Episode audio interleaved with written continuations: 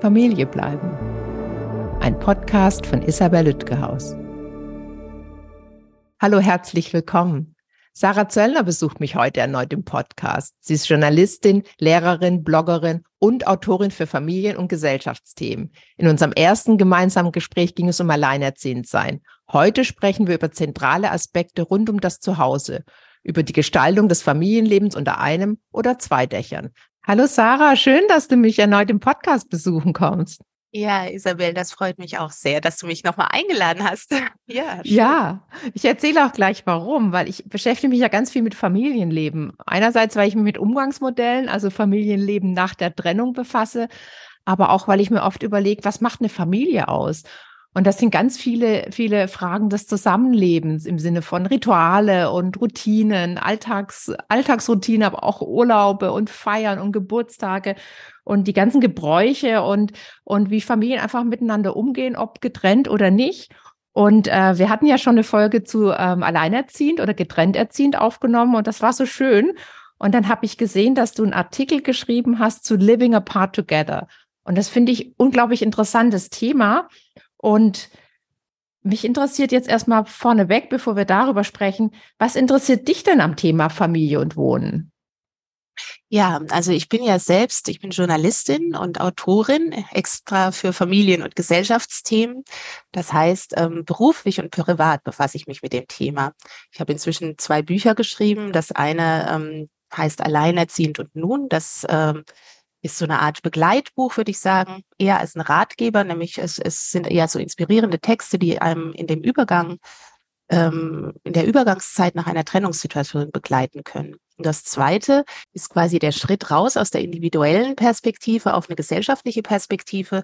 Das Buch ähm, Mütter, Macht, Politik. Also es lässt sich bewusst doppelt lesen, ist immer als Appell.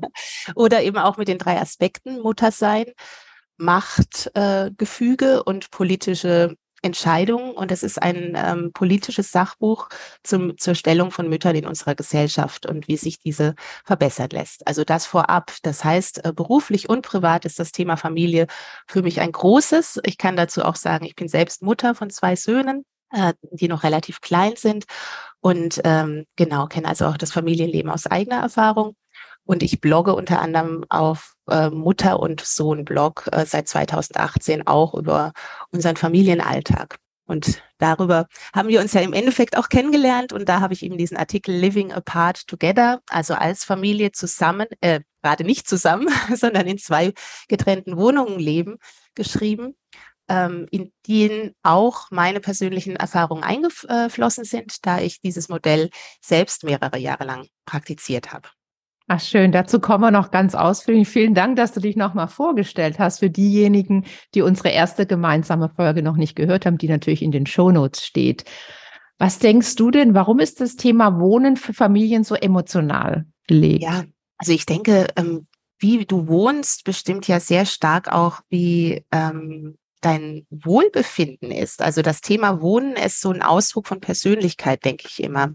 Und ähm, in unserer Kultur und unserer Gesellschaft ist einfach ja das Zuhause so ein Stück weit ähm, auch so ein, ein privilegierter Ort, ein Ort, in dem man sagt, okay, da hat man, kann man entweder sich selbst sein, aber man muss auch sich bewusst sein, es kann auch ein Ort sein, in dem ja zum Beispiel so Thema familiäre Gewalt genau das Gegenteil passiert. Also es ist ein in sich abgeschlossener Ort, der aber mit starken Gefühlen einfach verbunden ist. Also wie ich lebe, in ganz praktisch, in welchem, wie viel Platz ich habe, mit wem ich zusammenlebe, ähm, wie ich meinen Alltag gestalten kann, das bestimmt meiner Meinung nach sehr stark darüber, wie es mir geht auch. Also, denn äh, wenn da etwas grundlegend nicht dem entspricht, was ich einfach brauche, denke ich, äh, schlägt sich aus, das auch durchaus auch im allgemeinen Wohlbefinden nieder.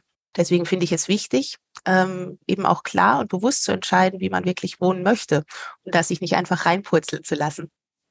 Nicht nur reinputzen zu lassen, sondern auch äh, nicht äh, so äh, was übernehmen, weil es andere so machen. Ne? Das ist ja auch, was dir wichtig ist, mir sowieso als Mediatorin, aber dir auch wichtig, dass Menschen sich Gedanken machen und für ihre Familie, ihr Leben die passenden Modelle finden. Und äh, wir kommen ja auch später zu, wie es in der Trennung ist, aber auch auch unabhängig davon möchte ich mit dir gern drüber sprechen, wie Familien leben können zusammen oder eben auch nicht. Ähm, man hat so das klassische Modell Mama, Papa, Kind unter einem Dach, aber das entspricht ganz oft gar nicht mehr der Familienwirklichkeit sondern es gibt eben Familien, die Familie sind und auch die Eltern ein Paar und nicht unter einem Dach wohnen. Und umgekehrt gibt es Eltern, die mit ihren Kindern unter einem Dach wohnen äh, und nicht mehr ein Paar sind. Und es gibt Menschen, die mit unter einem Dach wohnen, die gar nicht zur klassischen biologischen Familie gehören und ganz viel mehr. Ich hatte ja schon angedeutet, dass du mein Interesse geweckt hast mit dem ähm, Artikel zu Living Apart Together. Wie kamst du dazu? Du hast schon kurz angedeutet aus einer eigenen Erfahrung raus, aber so wie ich dich kenne, hat es dich dann auch gesellschaftspolitisch beschäftigt, vermutlich. Ja, ich glaube, das Thema, was du jetzt gerade gesagt hast, dieses ähm, ähm, für sich bewusst zu wählen, wie möchte ich leben und durchaus auch zu sagen, das kann auch anders sein, aussehen als so der Standard, wenn es uns als Familie gut tut. Das ist für mich ein wichtiges Thema. Und ähm, ich denke, was bewegt Menschen, ähm, als Familie quasi nicht automatisch zusammenzuziehen. Das können ja ganz unterschiedliche Gründe zu sein. Das kann, können äußere Gründe sein, dass einfach der Wohnort vielleicht beruflich ähm, äh, die ein gemeinsames Wohnen praktisch nicht wirklich möglich ist. Aber es können ja auch so Gründe sein, wie dass man vielleicht wirklich im Zusammensein merkt, okay, man hat vielleicht ganz andere Alltagsrhythmen, man hat ganz, ganz andere Vorstellungen was jetzt so Zusammenleben bedeutet. Und nicht umsonst sind ja in klassischen Paarfamilien ähm, oft so Haushaltsthemen und wer kümmert sich um was, ähm, enorme Konfliktpunkte oder haben das Konfliktpotenzial. Und ähm, ja, mit meinem äh, Partner, mit dem ich das da entschieden hatte für diese, diese gewisse Zeit. Also es war letzten Endes jetzt auch ein, in eine Übergangszeit von etwa zweieinhalb Jahren ähm, war uns einfach bewusst, dass wir letzten Endes ähm, unter zwei Wohnungen, also unter zwei Dächern eigentlich harmonisch zusammenleben. Und trotzdem war zu jeder Zeit klar, anders als zum Beispiel bei getrennt lebenden Paaren, wir sind ein Paar und wir sind auch eine Familie, dann mit unseren schließlich zwei Kindern. Und natürlich fragen sich viele, ähm, so als junge Menschen, vielleicht Studium oder in der Ausbildung haben ja viele auch in der Partnerschaft zwei Wohnungen und ziehen nicht sofort zusammen. Manchmal ist das so eine Art Automatismus mit Kindern dann. Und vermutlich fragen sich viele, wie kann das denn funktionieren, auch mit Kindern? Und ähm, ich denke mal, unter anderem deswegen hast du mich vermutlich hier eingeladen, weil natürlich auch ich mir oder wir haben uns diese Fragen gestellt und haben sie auch im Alltag immer wieder verhandelt. Wenn du da Fragen dazu hast, gerne. Auch ganz viele. Ich habe überlegt, dass es auch tatsächlich, ich habe überlegt, ich habe das gelesen und dachte, ach, wie interessant. Das, mich interessieren einfach andere, mich interessieren Familien und Familienleben und auch äh, jenseits von, wie gesagt, Mama, Papa, Kind unter einem Dach. Und ich, und ich hatte mir überlegt, wie passt das zu meinem Podcast? Ja, vielleicht auch, weil es eine Alternative zum Trennen als Paar sein kann und auch äh, damit auch äh, zu Familie bleiben beiträgt. Vielleicht auch eine Art Präventivmaßnahme. Da kommen wir später bestimmt auch dazu, wenn wir über Eltern-WG und Nestmodell sprechen. Es gibt Menschen, die ein tolles Paar sind, aber nicht tolle äh, MitbewohnerInnen. und da kann ich mir vorstellen, dass das passt. Das ist der eine Grund. Und der andere Grund ist, dass, das hatten wir in der ersten Folge auch, äh, manche sagen, ja, ich bin unter der Woche alleinerziehend, weil der Ehemann oder die Ehefrau in einer anderen Stadt beruflich ist. Und dann gibt's manchmal einen Shitstorm wegen des Wortes alleinerziehen, weil natürlich das was anderes ist als wirklich getrennt, auch finanziell oft einen großen Unterschied macht. Und dennoch ähm, muss man den Alltag ähm, unter der Woche alleine wuppen. Und das sind zwei von den Aspekten, die ich mit dir besprechen möchte. Aber ähm, erzähl doch nochmal zu Living Apart Together, wenn Eltern, die uns jetzt zuhören, darüber nachdenken, erst vielleicht gar nicht zusammenziehen, wenn nur in Anführungszeichen, weil ein Kind unterwegs ist, oder umgekehrt sich noch lieben und Familie sein wollen, aber das mit dem Zusammenleben nicht so gut klappt, was die da machen können und regeln können. Ja, ich glaube, was sehr wichtig ist, ist wirklich wie eigentlich ja in allen Beziehungs- und Partnerschaftsdingen Dinge zu besprechen und auch nicht zu denken, das wird sich schon regeln, ähm, uns hat sehr geholfen, wirklich klare Absprachen zu treffen, auch klare Strukturen in unserem Alltag zu haben, gerade auch für die Kinder. Ähm, es war spürbar, dass wenn es zu viel Ad-hoc-Entscheidungen gab äh, und irgendwelche Absprachen umgeworfen wurden, dass das dann nicht nur uns eigentlich eher gestresst hat als entlastet sondern auch die Kinder ein bisschen durcheinander gebracht hat. Wobei ich sagen muss, dass auch nur zu dem Zeitpunkt unser Großer das wirklich aktiv so mitbekommen hat. Der Kleine war noch ein Baby. Also der hat sich einfach ohnehin die meiste Zeit dann bei mir ähm, verbracht. Und das ist aber sicherlich auch ein Aspekt mit Kindern. Also es ist nötig, dass auch Kinder dieses Gefühl haben, wir sind eine Familie, auch wenn wir jetzt an zwei Orten sind.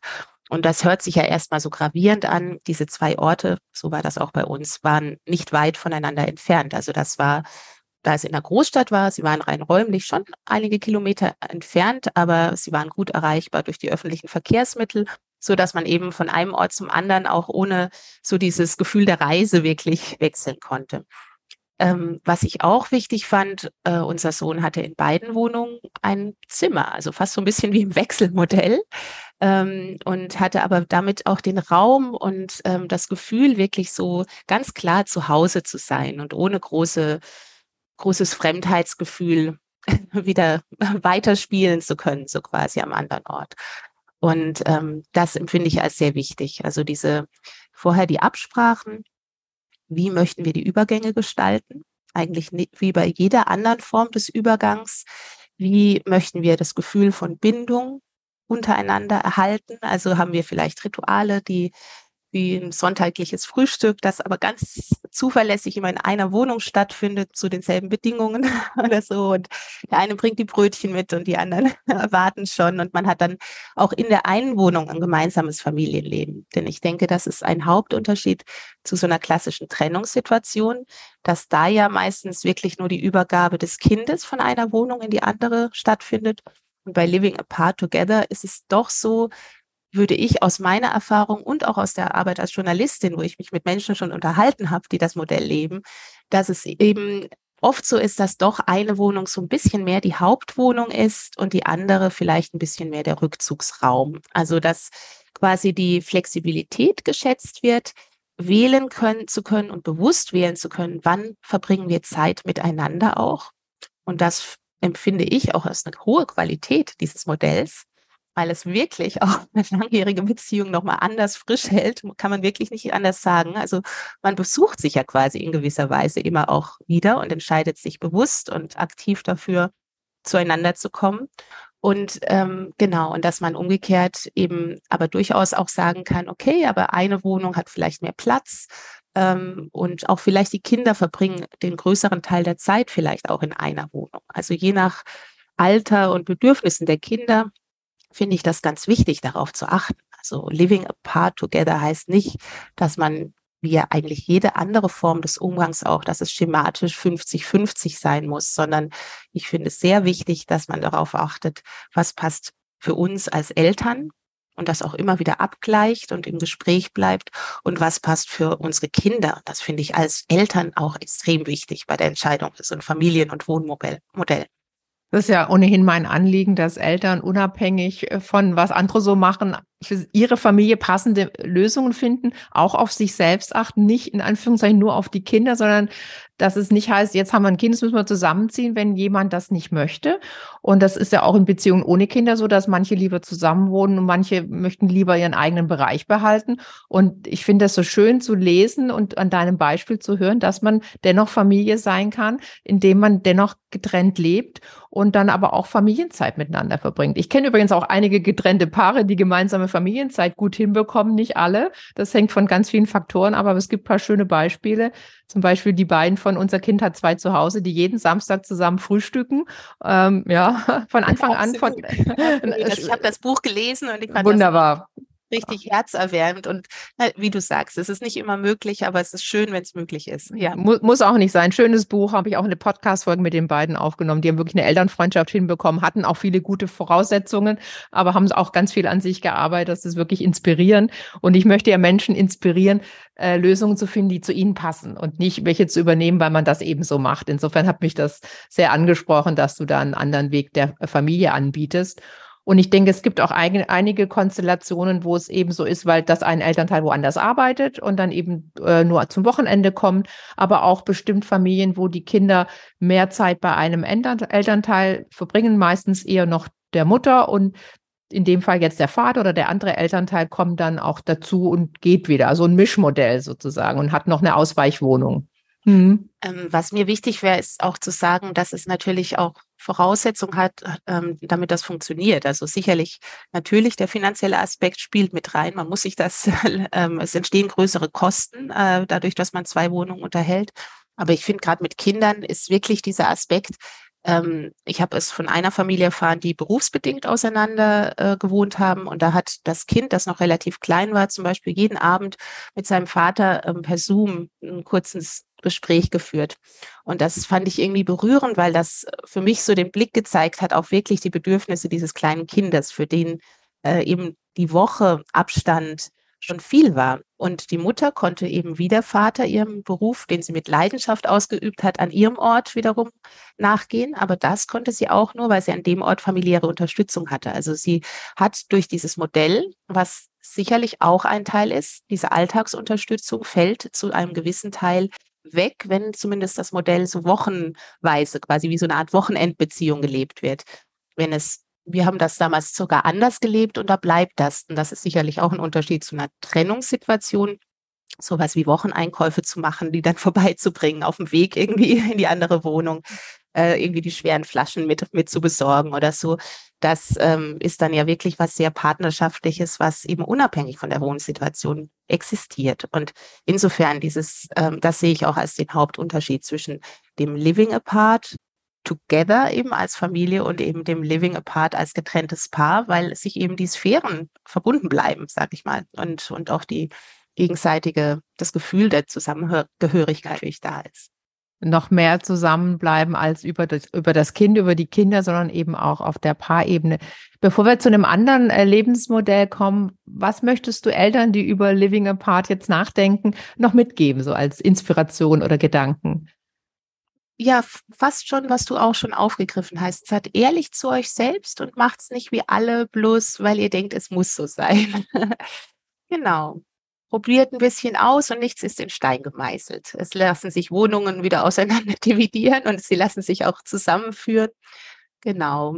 Ähm, gebt euch auch Zeit, fühlt rein, wie sich's anfühlt. Also ihr braucht nichts überstürzen, selbst wenn ein Kind unterwegs ist. Also unserer war ja auch schon ein Jahr fast alt, als wir uns dann doch noch entschieden haben, zusammenzuziehen. Dann, also genau, aber alles ist äh, möglich quasi. Und das ist wirklich so. Also das kann ich schon unterstreichen. Wenn man bewusst äh, im Austausch miteinander bleibt, ist wirklich vieles möglich und auch zufrieden dann damit zu leben. Ja, miteinander sprechen. Das sagt man so einfach. Das ist ja gerade das, was schwer ist, wenn einer denkt, boah, ich würde eigentlich lieber gerne alleine wohnen. Wie sage ich das, ohne dass es wie eine Trennung klingt? Das ist eine große Herausforderung, kann ich mir vorstellen. Das ist gut, dass du das auch noch ansprichst, weil das solche Gespräche, gerade weil eben das Wohnen und, und diese Bilder von Familie ja so stark sind mhm. und dass für viele das eher, vielleicht gerade wenn das Nähe- und Abstandbedürfnis oder vielleicht auch einfach noch nicht mal die Nähe, die das Thema ist, sondern wirklich die der, die Alltagsgestaltung oder so, wo sich vielleicht ein Mensch wohler fühlt, wenn er im Alltag ein bisschen vor sich hin wursteln kann, quasi. Mhm.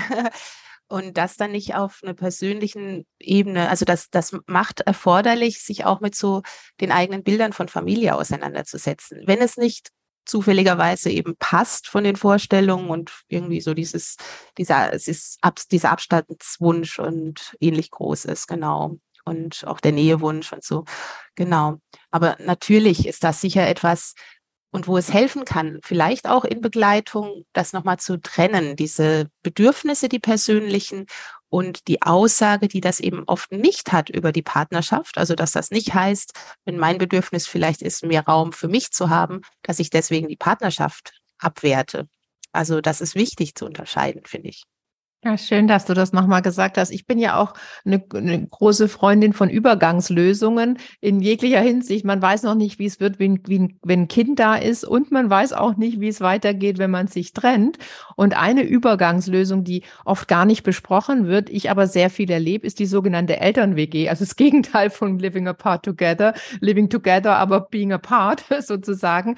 Und zumindest bei uns in der Großstadt hier in Berlin leben das ganz viele Eltern, die meisten unfreiwillig vorübergehend, weil sie sich entweder nicht einigen können, wer auszieht oder keine kindgerechte, bezahlbare Wohnung in der Nähe finden. Ich kenne aber auch einen ähm, äh, einen Mann, der das mit der äh, Mutter seiner drei Kinder seit vielen, vielen Jahren lebt. Ich werde mit dem auch eine Folge für den Herbst aufnehmen, wie sie das hinbekommen, beide mit neuen Partnerschaften, glaube ich zumindest. ähm, das ist bestimmt herausfordernd. Ähm, das heißt also, die Eltern sind als Paar getrennt, leben aber mit den gemeinsamen Kindern noch unter einem Dach. Was, was, was beschäftigt dich bei dem Thema Eltern-WG? Ähm, ja, also ich denke, da ist ganz, ganz klar das Thema innere Klarheit wichtig, finde ich. Also, denn da ist man ja dann räumlich zusammen und gerade wenn es nach einer Trennung ist, muss klar sein, denke ich, damit es funktionieren kann und auch einigermaßen harmonisch funktionieren kann. Und sonst ist es ja wirklich nicht erstrebenswert, würde ich sagen, dass klar ist, okay, die, die Paarebene, das ist zu Ende. Und ähm, genau, und wir sind gleichzeitig zum ja für unsere Kinder weiter an einem Ort da. Und ähm, natürlich wird das nochmal komplexer, wenn womöglich noch weitere Personen mit ins Spiel kommen. Also ich persönlich ähm, habe es nicht gelebt bisher, aber ich fand es, finde es, ähm, und ich denke schon, dass es durchaus auch schwierig sein kann. Aber wenn eben diese Klarheit da ist und diese ähm, auch Regeln ab klar kommuniziert werden. Also es kann ja zum Beispiel möglich sein, dass beide dann innerhalb dieser WG, wie auch in der echten WG, sich irgendwie Freiräume schaffen und vielleicht auch sagen, okay, wir haben gewisse Zeiten, da bist du auch sicher mal alleine in der Wohnung und kannst zum Beispiel Menschen einladen, die du nicht automatisch mit mir teilen möchtest oder so, oder ihr habt irgendwie Privatsphäre dann in unserer WG-Wohnung quasi und ähnlich ja auch wie sonst in der WG. Und diese Erfahrung wiederum kenne ich auch privat, also über viele Jahre ähm, ist ja vieles ähm, hängt am Thema auch Alltag und, und Absprachen, die dann einfach tragen, ähm, wer macht was und wie, wie gestalten wir den Alltag. Und natürlich ist das, denke ich, besonders wichtig, wenn man sich vorher so nah war, weil wie immer, je näher man Menschen ist, umso unvermittelter und umso direkter ist man ja in seinen Äußerungen, in seinem Verhalten.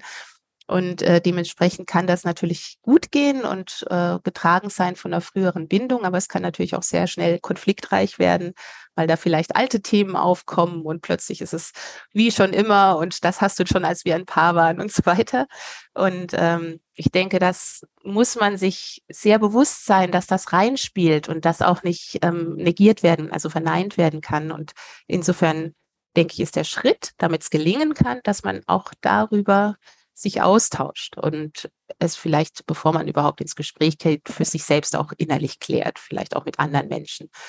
Was kann ich mir vorstellen? Wie viel Nähe kann ich mir noch vorstellen? Ist es für mich okay, noch wenn ich meinen Ex-Partner noch in Boxershorts am Morgen mhm. am Frühstückstisch treffe? Oder will ich lieber eine WG, wo wir dann vielleicht die Regel haben, okay, aber wir versuchen uns nur bekleidet ja. zu begegnen oder so, so was Praktisches. Aber das sind sicher so Fragen, die da auch reinspielen und die wichtig sind, weil sie was mit den eigenen ähm, Vorstellungen von Wohlsein zu tun haben. Und das ist der Ausgangspunkt ja unseres Gespräches. Für mich ist Wohnen ein, ein, ein wichtiger Aspekt für das Wohlsein. Und wenn es da hakt, schlägt sich das nieder ja in, äh, auf die gesamte, aufs gesamte Wohlbefinden. Ja, idealerweise ist es das. Und gerade bei diesen Zwangseltern-WGs, so direkt nach einer Trennung, ist es alles andere als angenehm. Ich bewundere viele, die das dennoch ordentlich hinbekommen und auch beide gleichermaßen für die Kinder da bleiben. Gleichzeitig ist es für die Person, die getrennt wurde und mit Trauer und, äh, und Wut und ähnlichen äh, Schmerz arbeiten muss und sich da zurechtfinden muss, ist es schon sehr herausfordernd, die andere Person ständig noch zu sehen. Da, da erlebe ich auch manche, die dann so ein Mischmodell ähm, anwenden. Das heißt, einerseits Elternwege, andererseits ist ein Elternteil auch mal nicht da oder dass sie sich auch phasenweise abwechseln. Also dann schon so eine, so eine Art äh, halbes Nestmodell leben. Und das ist auch das nächste Modell, was ich mit dir besprechen möchte. Mhm. Also ich würde auch sagen, da ist es wirklich eine Frage des Respekts. Zum Beispiel, wenn ein Elternteil wirklich darunter leidet oder sich auch unwohl fühlt, da einen zeitlichen Rahmen zu setzen und zum Beispiel zu sagen, okay, wir machen das, aber da ist wirklich die Bereitschaft auch vom anderen, der vielleicht die Trennung wollte, sich aktiv eine Wohnung zu suchen, dass das nicht so ein Schwebezustand wird, weil ich sehe das auch so. Das äh, kann auch sehr belastend sein, gerade durch diesen Übergang, der ja dann einerseits vollzogen ist, aber andererseits eben noch nicht. Und äh, dadurch entsteht ja auch viel Unsicherheit und Ungewissheit und das ist ja nie leicht zu tragen. genau. Ich arbeite ja auch, um noch ein Alternativmodell anzubieten bei, für Familyship. Da geht es um Kinderwunsch Und da hatte ich auch schon äh, mehrere Mediationen, wo Eltern, die zusammen Kinder haben, aber nie ein Paar waren, weil das äh, Kind, weil das äh, die, der Kinderwunsch sie zusammengebracht hat und nicht die, die, die Liebesbeziehung in WGs auch wohnen. Finde ich auch hochinteressant. Und das ist wieder insofern einfacher, weil dieses Trennungserlebnis wegfällt. Man hat sich von Anfang an entschieden, äh, ohne ein Paar zu sein, gemeinsam Kinder zu haben. Und die haben dann oft diese typischen WG-Themen, die man so hat. Wer, wer räumt auf und wer ist für die Wäsche zuständig? Plus Elternthemen. Also das äh, wäre auch nochmal eine extra Folge wert. ja, ich kann vielleicht auch sagen, dass ich wirklich aus persönlichem Kontakt auch Menschen kenne, die in dem Fall wirklich auch alleinerziehend zum Beispiel den Schritt gegangen sind und haben sich als Eltern zusammengeschlossen, obwohl diese, was man ja vielleicht so sagen könnte, was naheliegend wäre, auch nicht ganz so einfach ist, weil als gestandene Elternteile mit eigenen Abläufen und Ritualen dann plötzlich mit jemand anderem wirklich in eine Wohnung zusammenzuziehen, das sind schon auch große Schritte. Ne? Also da kann vielleicht auch sowas, äh, so ein Zwischending, sowas wie eine Hausgemeinschaft, eine wirklich enge und verbindliche mit einer anderen Wohnpartei ähm, was sein oder vielleicht wirklich ein eine nachbarschaftliches Verhältnis, das eben aber bedingt, dass man auch beieinander Zeit verbringt, zum Beispiel, weil man eben auch befreundet ist. Also ich sehe da wirklich Spielraum, ähm, das Leben und Wohnen so zu gestalten, dass es einfach zu dem wirklichen Familienleben passt und zu den Bedürfnissen der Menschen, die diese Familien bilden und formen. Dazu habe ich auch abschließend nachher noch eine Frage zu dir, zu ähm, wie Alleinerziehende oder getrennt Erziehende sich zusammentun und vernetzen können, weil das hatten wir auch in unserer ersten Folge, eine Vereinsamung ja ganz, äh, ganz große Rolle spielen kann bei Menschen, die eben berufstätig sind und dann Kinder haben und das irgendwie zeitlich äh, zwar unter einen Hut bekommen, aber dann nicht mehr so viel Zeit für äh, Freundschaften und Hobbys ist. Dazu kommen wir bestimmt später. Ähm, das Nestmodell ist ja auch eine Art des Zusammenlebens, nur zeitversetzt oder eben so ein Mischmodell wie eben besprochen. Das heißt, die Kinder bewegen sich nicht und äh, bleiben in meist der ehemaligen gemeinsamen Familienwohnung und die Eltern ziehen ein, wenn sie betreuen und aus, wenn sie nicht mehr betreuen und dann zieht der andere Elternteil aus, manchmal überschneidend manchmal nicht. Ähm, was sind da, deine Erfahrungen? Also eigene hast du, glaube ich, nicht mit dem Nestmodell, aber vielleicht ähm, so ähm, in deiner Forschung zu Familienleben unter einem ja. oder mehreren Dächern. Da gibt es ja meistens drei Dächer dann. Ja, ja genau.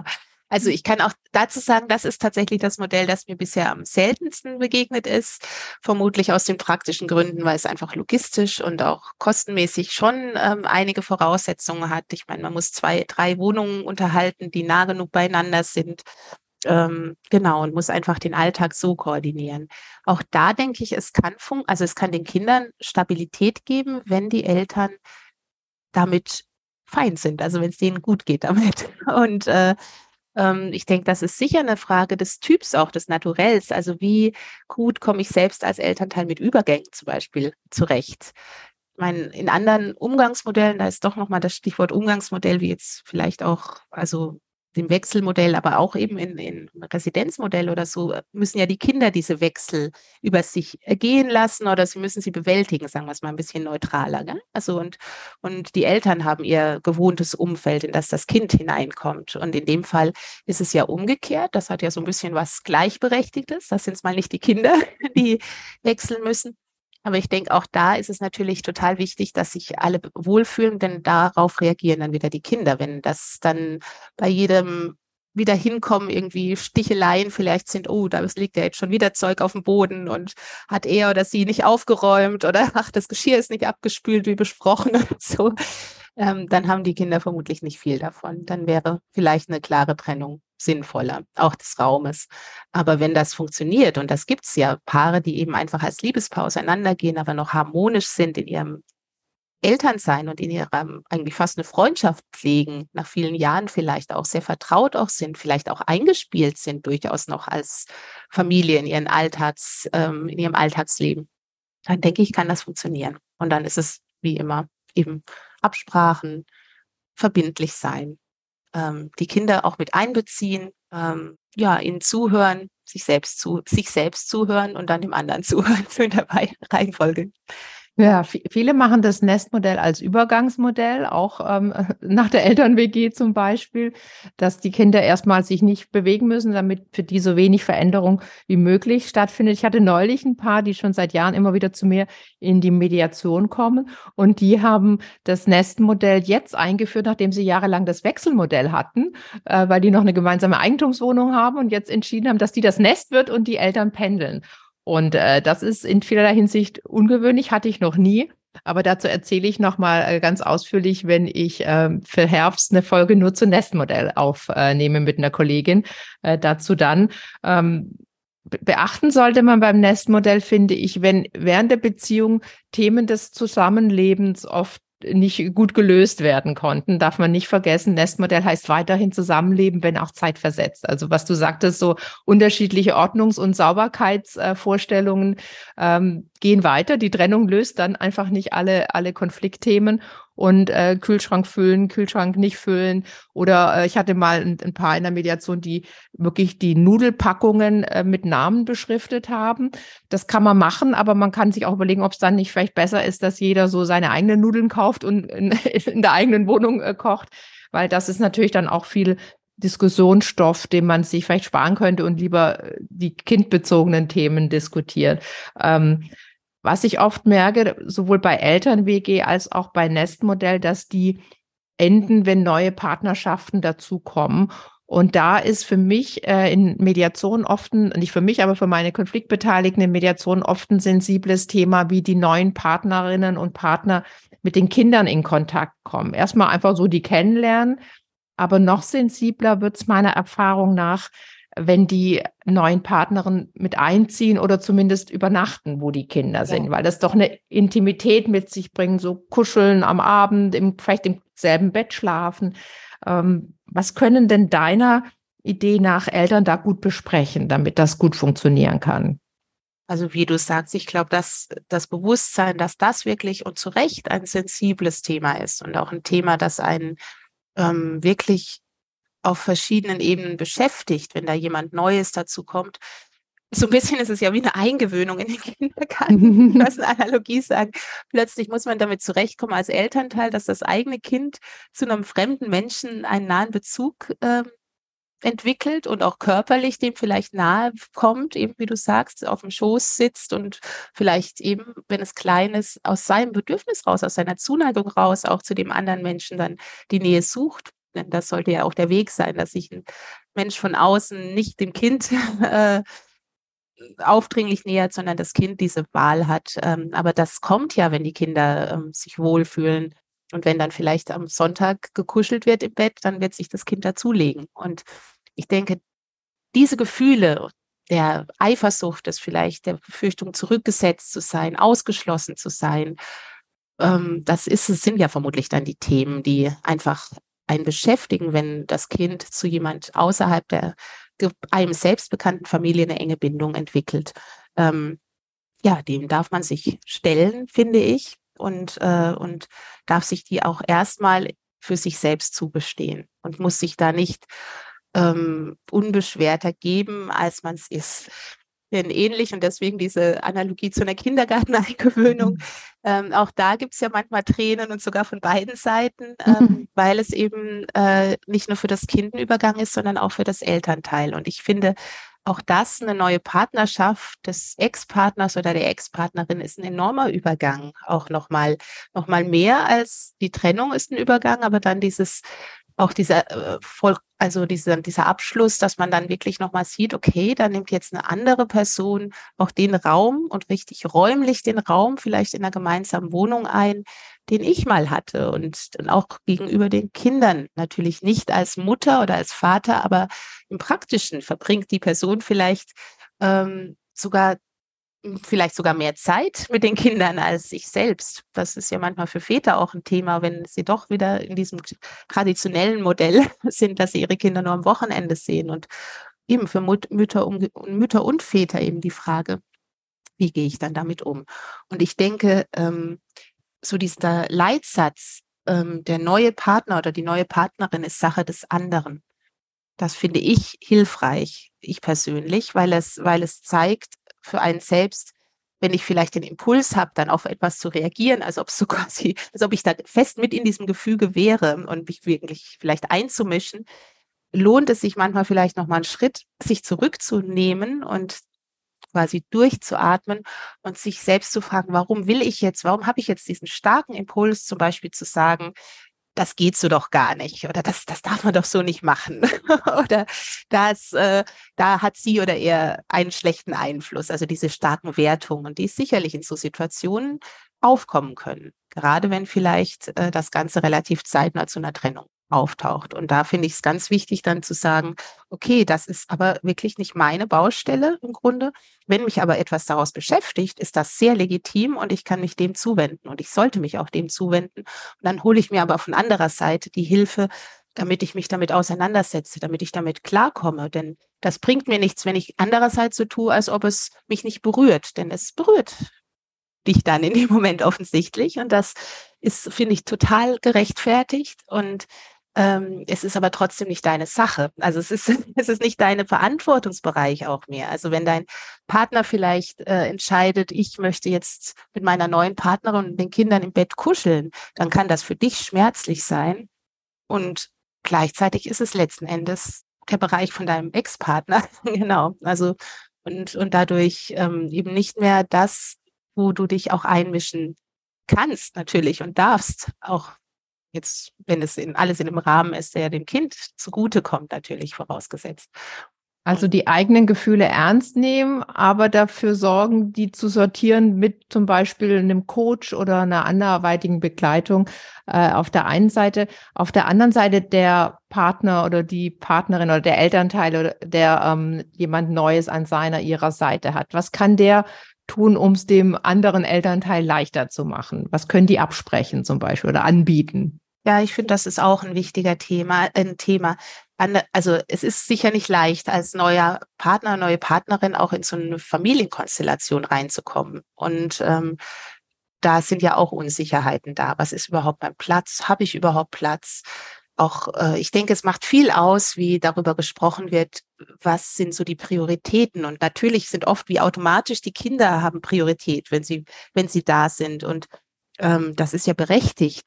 Aber ich denke, auch neue Partner brauchen diese Sicherheit, dass sie wissen, ich habe auch meinen Raum und deswegen auch, was ist, was kann ich quasi mitbestimmen in diesem ganzen Konstrukt. Und du fragst jetzt, wie kann eine neue Partnerin oder neuer Partner den ähm, der Mutter oder dem Vater des Kindes es leichter machen?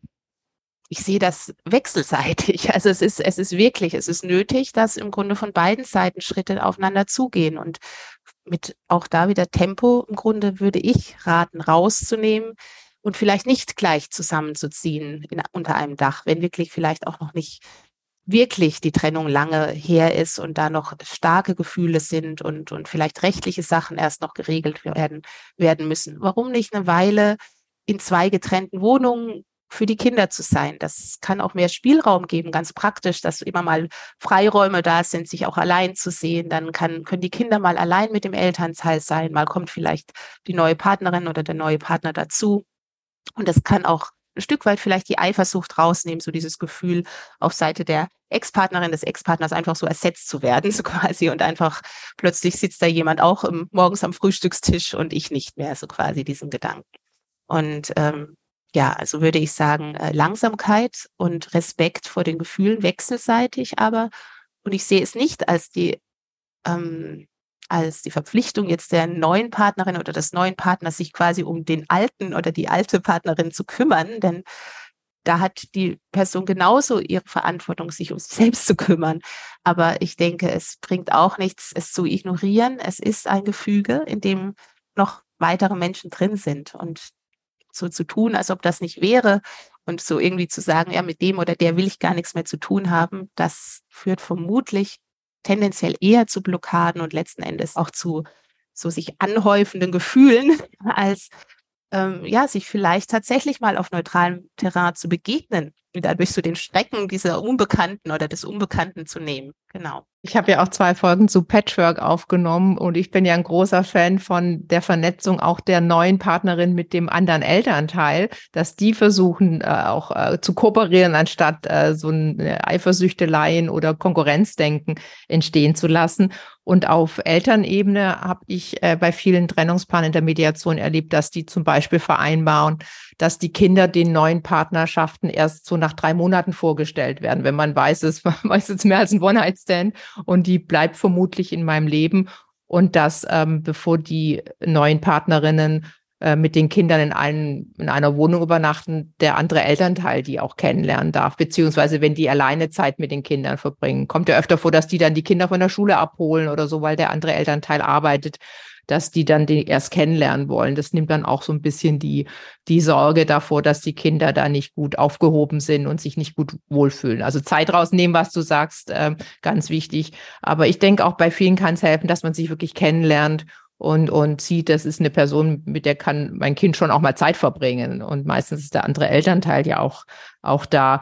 Hm, du hattest vorher schon erwähnt, diese ganzen äh, Zusammenwohnen, nicht Zusammenwohnen, Auseinanderziehen, ähm, diese ganzen räumlichen Veränderungen machen ja auch was mit Kindern, die ja auch zu Hause haben, wo sie sich wohl und sicher fühlen, idealerweise. Wie können denn Eltern ihre Kinder bei diesen Veränderungen gut begleiten? Wie können die denn verstehen, vielleicht auch aus deiner Sicht, was das für Kinder bedeutet, wenn sie umziehen, wenn ein Elternteil auszieht, eine neue Partnerin einzieht oder ähnliches. Was können Eltern da tun für sich, um die Kinder zu stärken, aber wenn es die Situation zulässt, vielleicht auch miteinander? Ja, ich finde, ich, das ist ein ganz wichtiger Punkt. Auch, ähm, also ich denke, die Gefühle von Kindern, das Schöne ist ja, dass es oft ähm, sehr klar rauskommt. Und ähm, das dahinterliegende Thema ist ja wirklich einfach die Bindung und die Furcht der Kinder, vielleicht Bindung zu verlieren, sei es zum anderen Elternteil, die Bindung zum Wohnort, zu den Freunden, je nach Alter, wie wichtig die schon sind.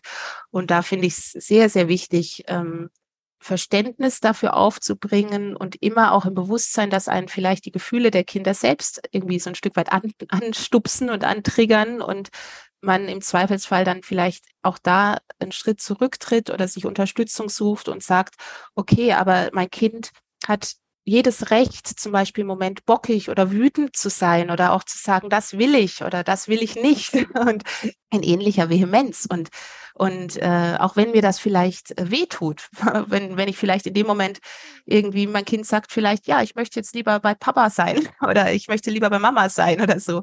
Und ich denke vielleicht Mensch und äh, hat das was mit mir zu tun? Und statt wahrzunehmen, nee, das ist vielleicht, weil Papa oder Mama weiter weg sind, weil sie ohnehin weniger oft erreichbar sind und deswegen ist da der Wunsch, die Bindung zu stärken einfach.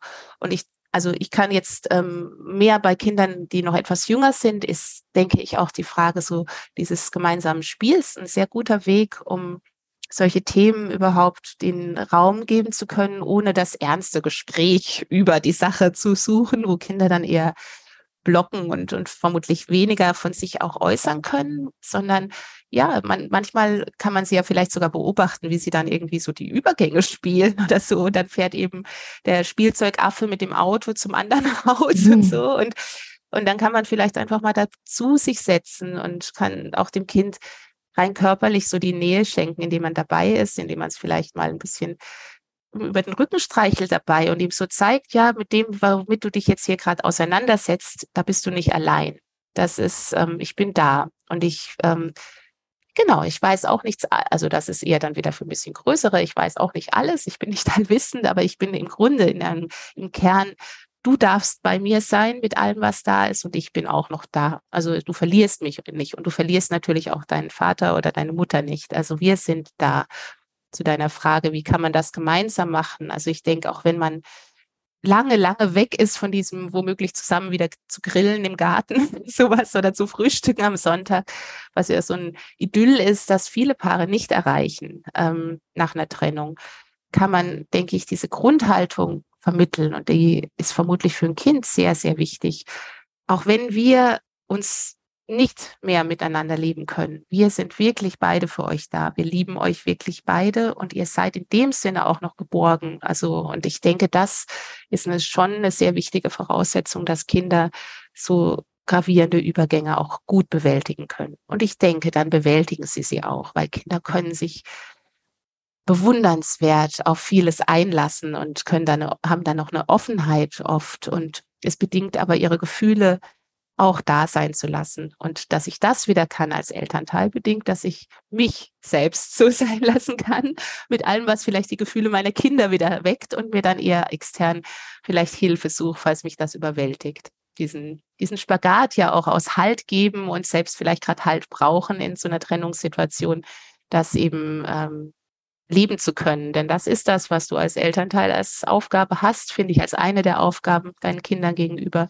Du musst in einer Situation, die dich vielleicht selbst an deine Grenzen bringt, trotzdem deinen Kindern noch signalisieren können. Im Endeffekt schaffen wir das. Also, und, und dafür darf man auch Unterstützung annehmen, wenn man vielleicht selbst mal momentweise zweifelt, schaffe ich, schaffe ich das denn wirklich? Genau. Da ist wieder dieses Thema aus unserem ersten Gespräch, diese Stärke und Schwäche. Also ich sehe eine große Stärke darin, sich Hilfe zu suchen und mhm.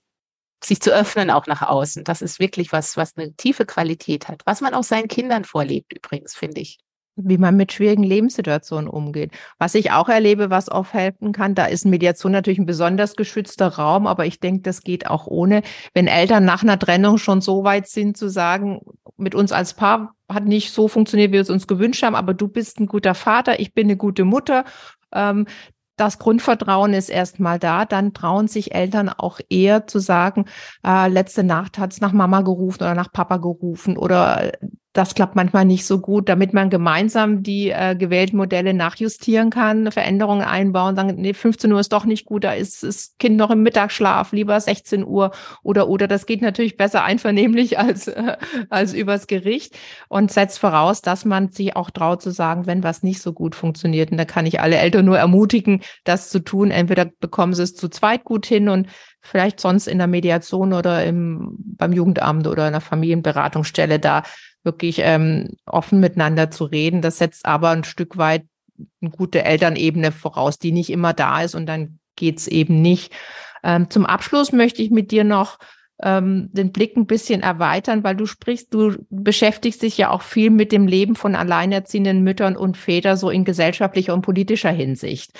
Und das hatten wir am Anfang ja schon angedeutet, dass viele Eltern nach einer Trennung doch getrennt leben in, unter zwei Dächern und die Kinder wie auch immer verteilt werden. Ähm, was bedeutet das denn für den, für den einzelnen Elternteil, für den getrennt oder alleinerziehenden Elternteil? Was bedeutet das, alleine im Alltag mit einem Kind zu leben? Lassen wir neue Partnerschaften jetzt mal weg und vor allem auch, welche Alternativen kann es geben? Ja, ich denke, es ist nicht zu unterschätzen, wie ähm, durchaus auch was für ein Stressfaktor es ist, den Alltag alleine stemmen zu müssen. Erst recht, wenn vielleicht mehrere Kinder da sind. Also das kostet enorm viel Kraft äh, bei dem Elternteil, der oder die da die Hauptlast trägt. Und natürlich, also gerade als wir jetzt auch für unser zweites Buch, dieses Müttermacht-Politikbuch, äh, recherchiert haben, haben wir uns auch mit ähm, Vertreterinnen äh, von Alleinerziehenden unterhalten, die eben gesagt haben, ähm, also dieses, dieses klassische Modell dessen, dass die oft eben doch noch in über 80 Prozent der Fälle die Mütter ähm, die, die Hauptalltagsverantwortung tragen. Das ist nicht nur im Sinne des, der Bindung schade, auch zu den Vätern, äh, obwohl die natürlich nicht unbedingt leiden muss, wenn sie, sie ihre Kinder seltener sehen, wenn die Bildung, Bindung trotzdem Qualität hat. Aber es ist trotzdem eine Sache, die unnötig zur Überlastung führt von Frauen ja ganz oft und Müttern in, in häufigen Fällen und auch sie natürlich auch in ihrem beruflichen Voranblocken, äh, Vorankommen blockiert und auch ähm, einfach den Alltag unnötig erschwert. Und ich sehe da einfach eine ganz wichtige ähm, Sache wahrzunehmen, dass diese Fürsorge innerhalb der Familie was ganz Wichtiges ist, gesellschaftlich relevant ist. Und natürlich bedingt das, wie unsere Gesellschaft sich weiterentwickeln wird, wie unsere Kinder aufwachsen können. Und deswegen verdienen eben gerade auch Alleinerziehende alle Stärkung, die sie irgendwie bekommen können. Sei es städtebaulich, dass ähm, Orte geschaffen werden, in denen Familien und erst recht alleinerziehende Familien zusammenkommen können, ohne große Hürden, also auch ohne extra Geld zahlen zu müssen, um vielleicht äh, in einem Kindercafé zu spielen, sondern wirklich öffentliche Räume und Begegnungsstätten, wo eben diese Isolation und dieses Gefühl, dass alles alleine stemmen müssen, durchbrochen werden kann. Und ich sehe auch ähm, natürlich auch die Rahmenbedingungen, natürlich auch gesetzlich. Also das ist eben das alles, was klärt und Klarheit schafft und eine Ausgewogenheit erzeugt zwischen den beiden Elternteilen, ist einfach ein Gewinn, weil es dadurch ähm, Druck rausnimmt. Es nimmt die, das Gefühl der Überlastung und vielleicht auch der Benachteiligung oder so raus. Und das kann, und das meiner Meinung nach sollte auch gesetzlich in einigen Punkten, ohne jetzt zu sehr ins Detail zu gehen, ähm, einfach auch geregelt werden und an manchen Stellen eben auch neu geregelt werden, weil es eben ähm, relevant ist, wie ich meine Kinder ins Leben begleiten kann. Und das kann ich nicht gut, wenn ich immer am Rande meiner Kräfte bin. Und ich gerate aber an den Rand meiner Kräfte, wenn ich um Geld, mir Geld, um Geld Sorgen machen muss, konstant. Ich gerate an den Rand meiner Kräfte, wenn die Betreuung meiner Kinder in der Zeit, in der ich einer Erwerbstätigkeit nachgehe und meinen und das den Lebensunterhalt meiner Kinder erwirtschafte quasi, wenn die wankt und, und unsicher ist und ich nie ganz sicher sein kann, fällt sie wieder aus oder kann ich mich drauf verlassen. Ähm, ich gerate an den Rand meiner Kräfte, wenn ich auch in Städten oder in Orten lebe, wo ich eben isoliert relativ lebe und wenig Zugänge zu eben solchen Räumen der Gemeinschaft habe. Und das alles ähm, finde ich sehr, sehr wichtig. Also da, deswegen ist es tatsächlich aus meinen, meiner biografischen Erfahrung, aus meiner Arbeit heraus, mir wirklich ein Anliegen, auch Alleinerziehende und eben Menschen, die für ihre Kinder sorgen, im Allgemeinen ähm, als Teil einer Gemeinschaft zu sehen und die Gemeinschaft auch so zu gestalten, dass Menschen die Familie haben, darin wirklich gut leben können. Und da ist noch Spielraum in unserer Gesellschaft. Da können wir noch, viel, noch einige Dinge erreichen. Und, äh, und durch meine Arbeit setze ich mich durchaus auch dafür ein. Ja. Vielen Dank, Sarah. Ich bin sehr gespannt auf dein neues Buch. Dafür treffen wir uns dann wieder sehr gerne. Ja, gerne. Erstmal herzlichen Dank für heute ja, und ich freue mich, ich freue mich auf weitere Gespräche. Sehr, ja, war wieder sehr schön. Danke dir. Danke dir. Tschüss. Herzlichen Dank an alle fürs Zuhören. Sämtliche Infos gibt's wie immer in den Show Notes. Wenn Ihnen und euch mein Podcast gefällt, gern abonnieren überall, wo es Podcasts gibt. Familie bleiben ist eine nachhaltige Produktion von Spatz in der Hand.de.